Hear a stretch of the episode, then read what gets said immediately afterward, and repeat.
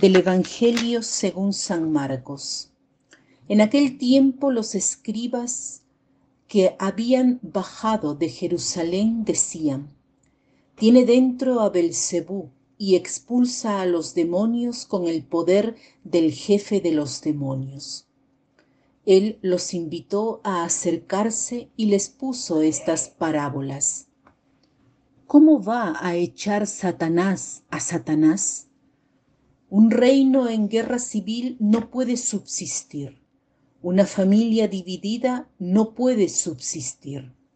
Si Satanás se revela contra sí mismo para hacerse la guerra, no puede subsistir. Está perdido. Nadie puede meterse en casa de un hombre forzudo para arramblar con su ajuar, si primero no lo ata entonces podrá arramblar con la casa. Creedme, todo se les podrá perdonar a los hombres, los pecados y cualquier blasfemia que digan, pero el que blasfeme contra el Espíritu Santo no tendrá perdón jamás, cargará con su pecado para siempre. Se refería a los que decían que tenía dentro un espíritu inmundo. Continuamos con la lectura del Evangelio de Marcos en este periodo litúrgico. En este pasaje es presentado un tema, más bien dos, muy importantes. Empecemos con el primero, la realidad del demonio que obra en oposición a la obra de Dios, las cuales no pueden ser de Belcebú, porque no puede estar Satanás contra Satanás habría una división interna. ¿Cómo podría Satanás echar a Satanás? A través del razonamiento podemos entender que estas dos realidades son opuestas. Por tanto, las curaciones que realiza Jesús no pueden más que ser verdaderas. El Evangelio de estos días nos presenta varias de ellas ellas son obra del Espíritu de Dios. Esto abre la segunda consideración que encontramos muy fuerte en el Evangelio. Una expresión inequívoca dice, todo se les podrá perdonar a los hombres, los pecados y cualquier blasfemia que digan, pero el que blasfeme contra el Espíritu Santo no tendrá perdón jamás. Afirmación fuerte. La blasfemia contra el Espíritu Santo es proclamada como la más grave que no será perdonada, dice el evangelista. Quien se encuentra con esta culpa es reo de culpa eterna, que quiere decir para siempre.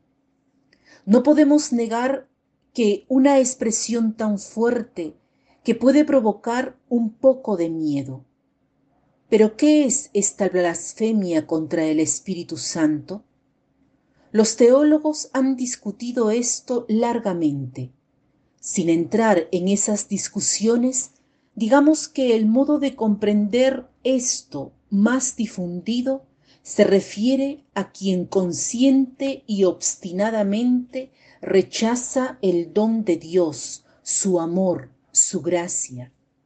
Se trata de quien se obstina en el pecado, no cree en las verdades incluso si son evidentes, rechaza el creer en Dios, en su misericordia, cree que no tiene necesidad de Dios.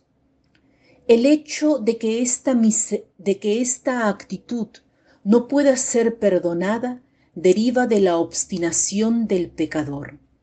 Esta falta de deseo de cambiar esta cerrazón hacen imposible que se reciba el perdón. El perdón es un don gratuito que Dios da a quien lo acoge, a quien está dispuesto al perdón. El hecho de que sea un don gratuito no basta.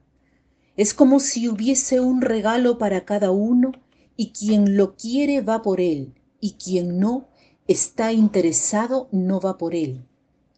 La blasfemia contra el Espíritu Santo es la cerrazón del corazón a Dios, a su obra. Esta actitud hace imposible una relación con Dios. En este sentido, se convierte en una separación eterna. Visto de este modo, más que ser un mensaje que infunde miedo, este Evangelio es una invitación a mantener abierto nuestro corazón a Él, a la gracia transformante, a no cerrarnos, a no descalificarnos cuando nos damos cuenta de nuestro pecado, a estar abiertos a Él con un corazón sincero. No queremos blasfemar contra el Espíritu Santo, es decir, no queremos cerrarnos a Él, no queremos que nuestro corazón se haga como roca.